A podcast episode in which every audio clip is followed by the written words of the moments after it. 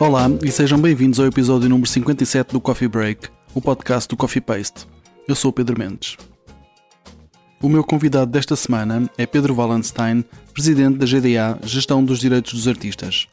Fez o balanço dos 25 anos da GDA e dos 10 anos da Fundação GDA. Falou-se do livro Colher para Semear, comemorativo dos aniversários e da autoria da escritora Cláudia Galhós. Abordou-se a campanha Good Mood, que está neste momento em curso, e perspectivou-se o futuro. Espero que gostes. Até já. Olá a todos, bem-vindos ao Coffee Paste. O meu convidado hoje é Pedro Wallenstein, que é presidente da GDA, Gestão dos Direitos dos Artistas. Uh, olá Pedro, muito obrigado por estares aqui. Olá, obrigado também. Um, começando pelo, pela pergunta inevitável, pergunto-te que balanço consegues fazer dos 25 anos de atividade da GDA? é, eu faço um balanço positivo.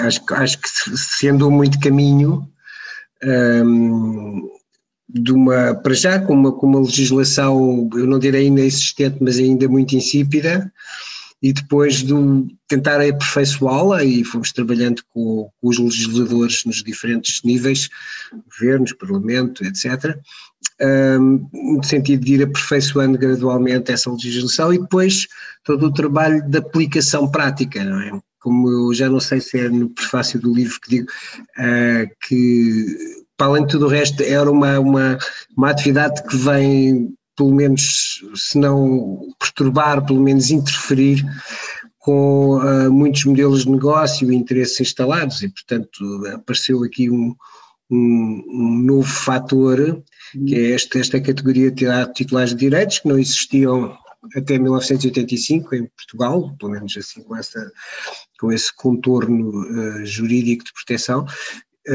e portanto esse trabalho foi sendo feito e depois foi muita reflexão sobre também o papel do que é uma entidade de gestão coletiva, se, se é uma mera prestação de serviços que, que administra, no fundo, uh, as mais-valias da propriedade intelectual, ou se tem outras responsabilidades, nós entendemos que sim que tem. Um, aliás, porque também decorre da própria legislação, quando a legislação uh, obriga as entidades de gestão coletiva, que por sua vez têm, têm um tratamento, eu não direi especial, mas têm um tratamento específico, são consideradas automaticamente de interesse público, um, têm, têm, há, há fiscais uh, e, e, encorajamentos, digamos assim, à atividade cultural uh, e, portanto, aos rendimentos que daí decorrem.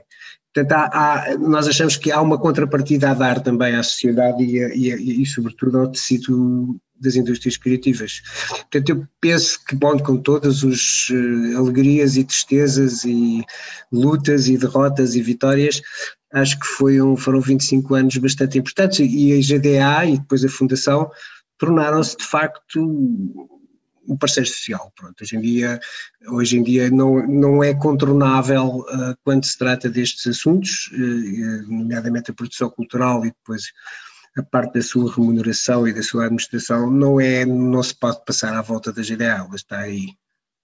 Ok. Falaste em, em, em derrotas e vitórias. No campo das vitórias, quais é que pensas que foram as principais conquistas da GDA ao longo destes anos? Ah, é, é, é, muito dia a dia. Uh, houve coisas importantes como conseguir, por exemplo, uh, conseguir um,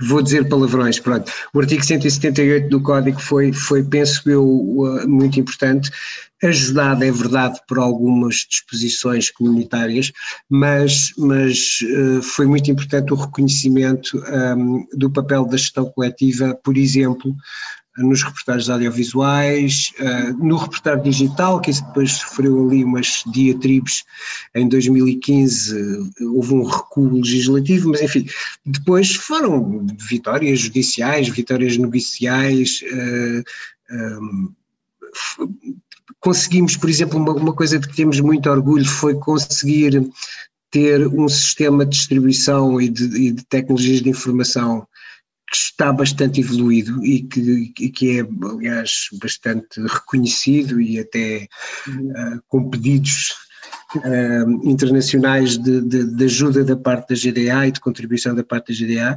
Conseguimos com, com poucos recursos, porque Portugal é um país com, com o mercado cultural, com as, com as limitações que todos conhecemos, uh, e, e, a dimensão e a da GDA, e, enfim, o cash flow, o movimento económico que ela gera não é comparável ao que se passa em Inglaterra ou na Alemanha ou sequer, enfim.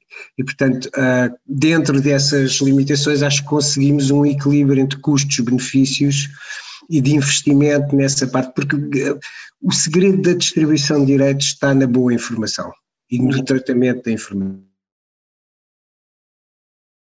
muito mais do que uh, na agressividade judicial uh, para conseguir uh, está muito mais em, em, conseguir prestar um serviço que seja rápido uh, e que seja e, e, que não tenha custos exagerados, ou seja, não faz sentido eu para pagar 10 euros a um artista ter que gastar 9 a, a gerir e a coligir a informação e a tratá-la, etc.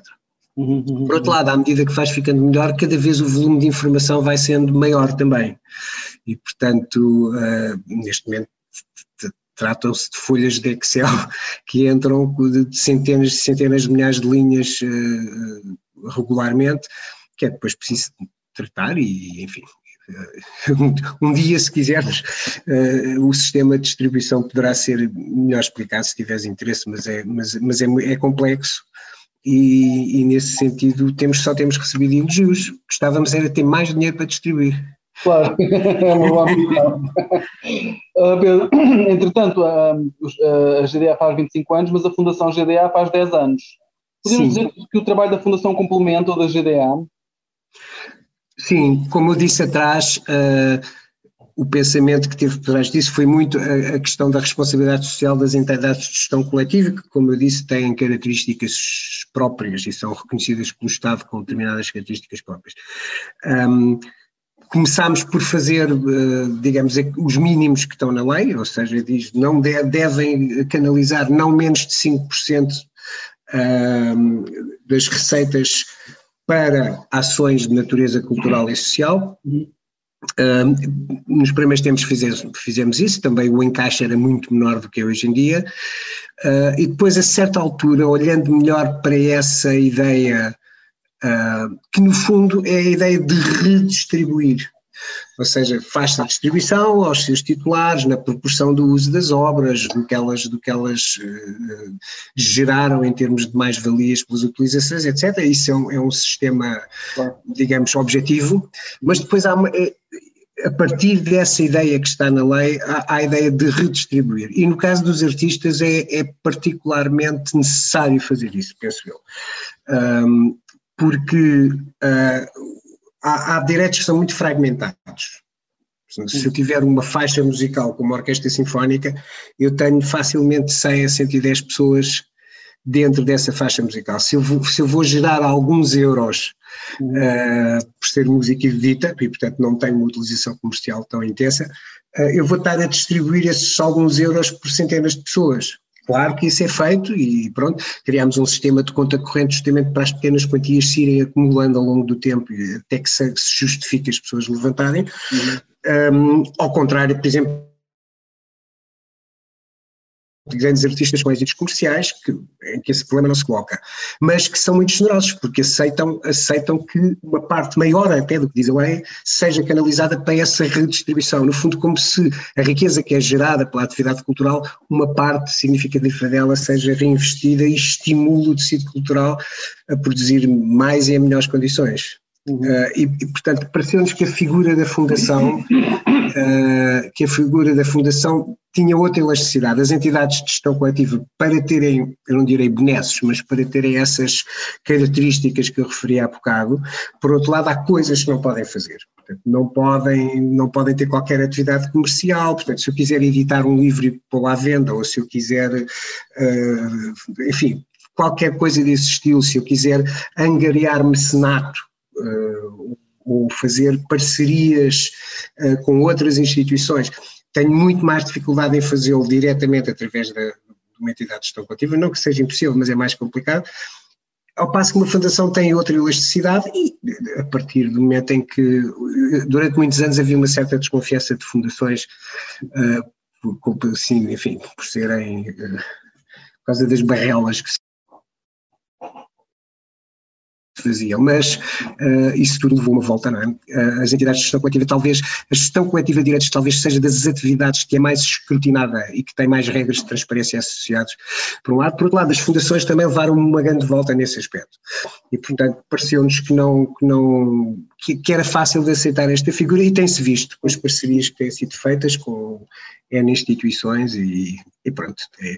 Mas assim, a Fundação surgiu alguns anos depois de já termos os fundos sociais e culturais em, em andamento, mas precisávamos dar um salto qualitativo maior e foi isso que se fez com a Fundação. Muito bem. Um, para comemorar estas duas datas redondas dos 25 anos e dos 10 anos, foi publicado o um livro que eu tenho aqui, chamado Colher para Semear, da autoria da escritora Cláudia Galhós. Podes-nos falar um pouco deste, deste objeto? Sim, eu, eu, para já é um objeto que é muito bonito eu, eu, só, eu tenho que dar uh, a gestão toda da, enfim, da, da materialização do livro.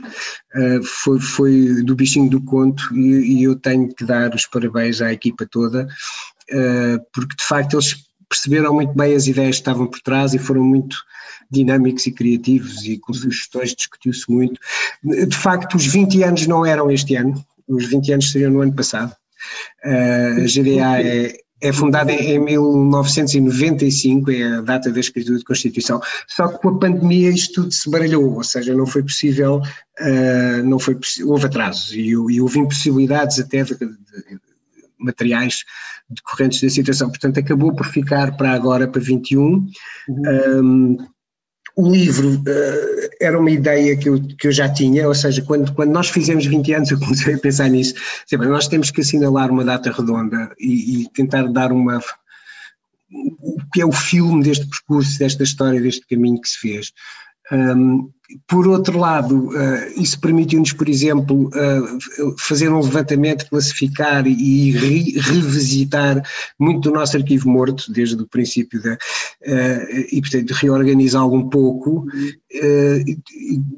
Lembrarmos de imensos dados, de imensas coisas que aconteceram, mas corríamos o risco de se tornar um, mais um objeto chato ou seja, mais uma coisa com gráficos e com estatísticas e cheia de números e de tabelas, um, e portanto queríamos evitar isso. Uh, uh, lançámos um repto à Cláudia, um, de no fundo isso tudo é verdade, essa história está lá, essa, esses dados quantitativos e, os marcos políticos da evolução da sociedade estão todos lá em paralelo com a própria atividade, mas queríamos algo, algo mais, algo que fosse uma reflexão também sobre esta questão um, do valor da interpretação, quer, quer do valor do ponto de vista uh, da contribuição criativa, o que, é que, o que é que o intérprete faz, como é que ele faz esta mediação. Um, e este ano foi um ano particularmente, o ano que passou, foi um ano particularmente em que essas questões se agudizaram bastante, percebeu-se as fragilidades, eh, eh, como inclusivamente encomendar alguns ensaios eh, de reflexão sobre estes temas, uns mais académicos, uns mais experimentalistas, mas, mas que no fundo constituem um, conta essa história, mas conta essa história entremeada de pensamento. Portanto, ficamos bastante contentes com o resultado. E de facto, a Cláudia um, é, é uma jornalista cultural experiente, é uma pessoa que para, para lá da sua área de especialidade, ela escreveu muito sobre dança, como sabe, mas uh, que tem uma visão de conjunto uh, das estruturas, das pessoas, do público, e portanto o resultado, eu acho que é um livro que se lê-se bem, e uhum. pode-se ir lendo também.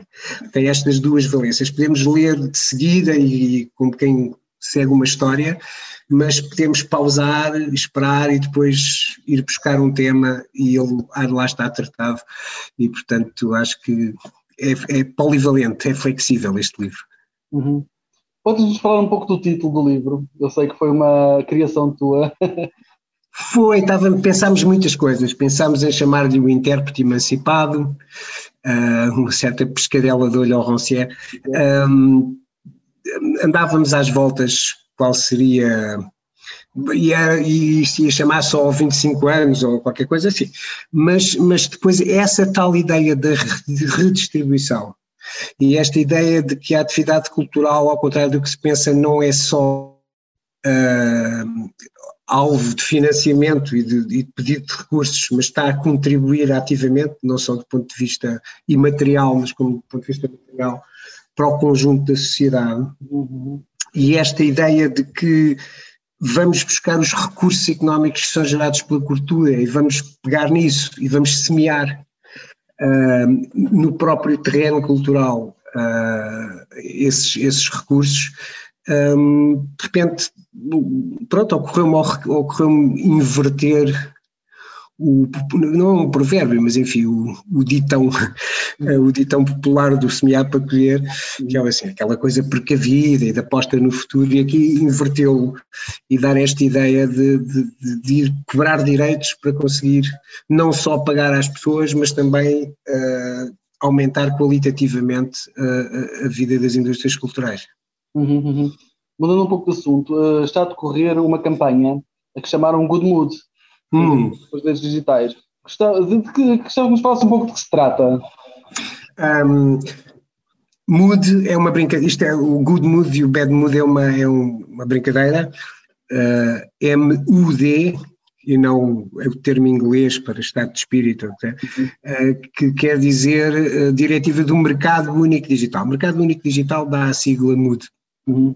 Um, as, as diretivas em, europeias em geral um, já de si são algo abertas, ou seja, a Comissão e o Parlamento Europeu não impõem aos Estados uh, soluções fechadas e, e, muito impositivas. Dão um conjunto de, de diretivas, lá está, um, de, de soluções possíveis, de formas de abordar os problemas, para que depois os legisladores nacionais seguindo essas, essas orientações, digamos assim, escolham a, a, opção que têm. Portanto, esta, por ser muito complexa, e nós estamos a falar de, uma coisa que é muito intrincada, um, é muito interessante a, União Europeia ter tido a coragem de abordar estes temas. Eles andavam, andaram enrolados, pelo menos uma década e meia ou duas, uh, por questões, uh, digamos, a técnica, a técnica legislativa tradicional, que é muito centrada na questão do território, da territorialidade um, e, da, e, depois da, da, da relação de, entre as várias territorialidades, uh, estávamos a falar de, uma, de, uma, de, um, de um, território, o território da, da internet virtual, que não é território nenhum, ou seja, é uma coisa global, portanto é onde as coisas se complicam. Por outro lado, temos questões políticas importantes, ou seja, há, paralelamente a tudo isto, a União Europeia tem um programa para, a chamada transição digital, um, e temos uh, prefeitos gigantes com poder enorme um, que, que, se movem nesse, nesse não território, nesse território global, um, muitas vezes deslocalizados, ou seja, têm os serviços jurídicos num país, têm a parte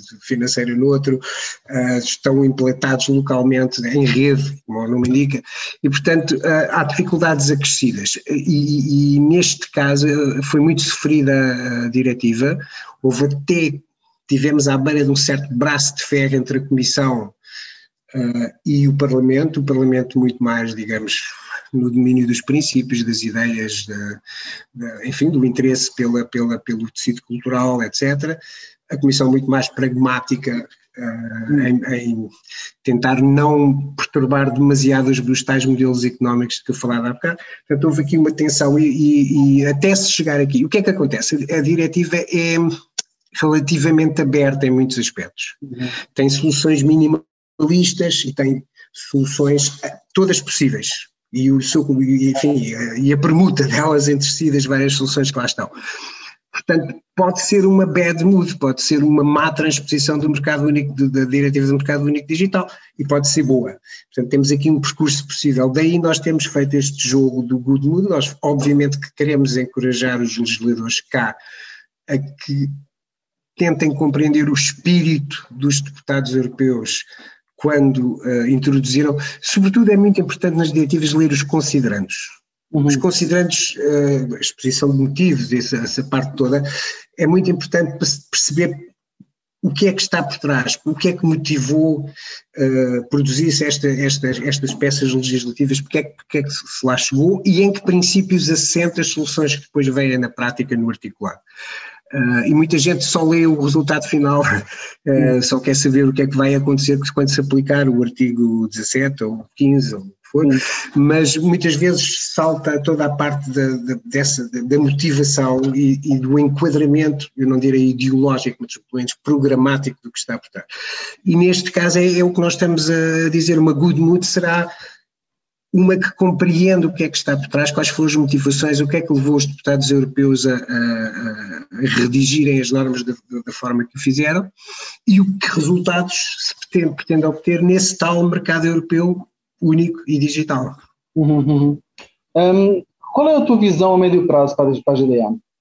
A previsão? A tua visão. Eu acho que nós vamos ter que, obviamente, vamos ver o resultado disto, porque ao entrar no tal mercado único digital, eu penso que vai haver mudanças uh, estratégicas, vai haver mudanças de dimensão também. Eu acho que vamos passar a lidar com ainda mais informação, aquela muita de que eu falava há bocado, vai provavelmente, sei lá, crescer exponencialmente, perceber também se uh, a aplicação prática desses tais princípios vão gerar recursos para se poder fazer essa gestão um, de forma eficiente e, e retributiva para os, para os criadores. Um, há, há, coisas mesmo que nós na brincadeira chamamos os direitos tradicionais, aqueles que já existem, os direitos de radiodifusão, de, de uhum. publicação pública, retransmissão por cabo e satélite, mas até nesses teremos sempre de estar a, a rever e a repensar coisas e tentando que ir ficando cada vez mais apurados no sentido de distribuir com justiça e com proporcionalidade. Eu, eu, dou um exemplo. Nós montámos inicialmente o nosso sistema de distribuição muito com base no chamado AirPlay, não? portanto, no que, no que está a ser radiodifundido. E fomos fazendo a, a monitorização de forma crescente. Neste momento temos dezenas de, de radiodifusores monitorizados, praticamente ao minuto, se, e depois criar, com essa informação, criar perfis que sejam aplicáveis uh, música de dança nas discotecas ou à realidade na hotelaria, etc, etc. Mas isso não é 100% um, não é 100% fiel, ou seja, são, são perfis por aproximação com a informação que está disponível. Portanto, nesse lado vamos ter que fazer um investimento, tentar agora criar perfis mais pequenos, mas mais concentrados, mais apurados, e em que se vá tentar obter mesmo a informação mais precisa possível para não estar a fazer coisas por amostragem. E eu penso que é o caminho que queremos seguir. Obviamente a inteligência artificial vai ajudar, obviamente tecnologias como, por exemplo, no caso da televisão e da retransmissão por cabo, tecnologias como o reconhecimento facial, uh, que já foi desenvolvido para segurança e outras coisas do género, e que agora se começa a poder aplicar, estamos, estamos com um projeto aí, vamos ver o que é que ele dá, portanto acho que vamos ter sempre que, que apurar as coisas mais e, e, tentar ser justo com toda a gente, eu quero ser justo com um, um DJ numa discoteca, como quer ser justo com um ator numa telenovela, e portanto isto se calhar vai implicar que a gente refine muito mais quer a informação, quer o seu tratamento. Uhum. Para terminar, este é um desejo para as artes, para os tempos mais próximos. Eu, para já, um, que, que, não seja do, do, ponto de vista do Estado, a gente está sempre a bater no Estado e com, às vezes com razão, mas uh, é, é, cronicamente suborçamentado uh, enfim, os recursos para a política cultural do país. Um, e pode-se discutir depois se é muito acertado ter a raspadinha de património ou investir mais em artes perfumativas ou mais em, em na conservação da memória. Isso são todas discussões muito bonitas, mas enquanto tivermos um nível de financiamento muito baixo, estamos a ter grandes discussões à volta de, de, de, de recursos magros e, portanto, é sempre insuficiente. Hum. Depois é de facto que se chega a bom porto com esta questão da regulação da atividade.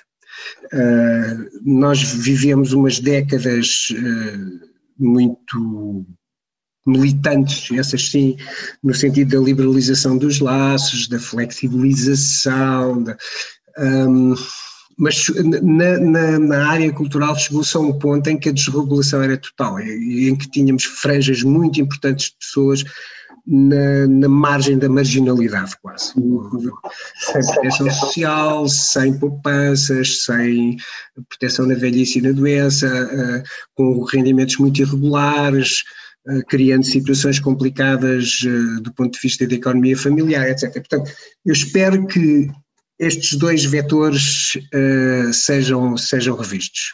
E depois o resto é, é as pessoas criativamente discutirem e discordarem uh, e, e, terem propostas diferentes, mas isso é tudo muito saudável. O que não é saudável é esta angústia permanente em que os profissionais vivem na sua vida pessoal e profissional e, e a, a, magreza esquelética uh, dos recursos que estão uh, ao serviço da, da política cultural de todos nós.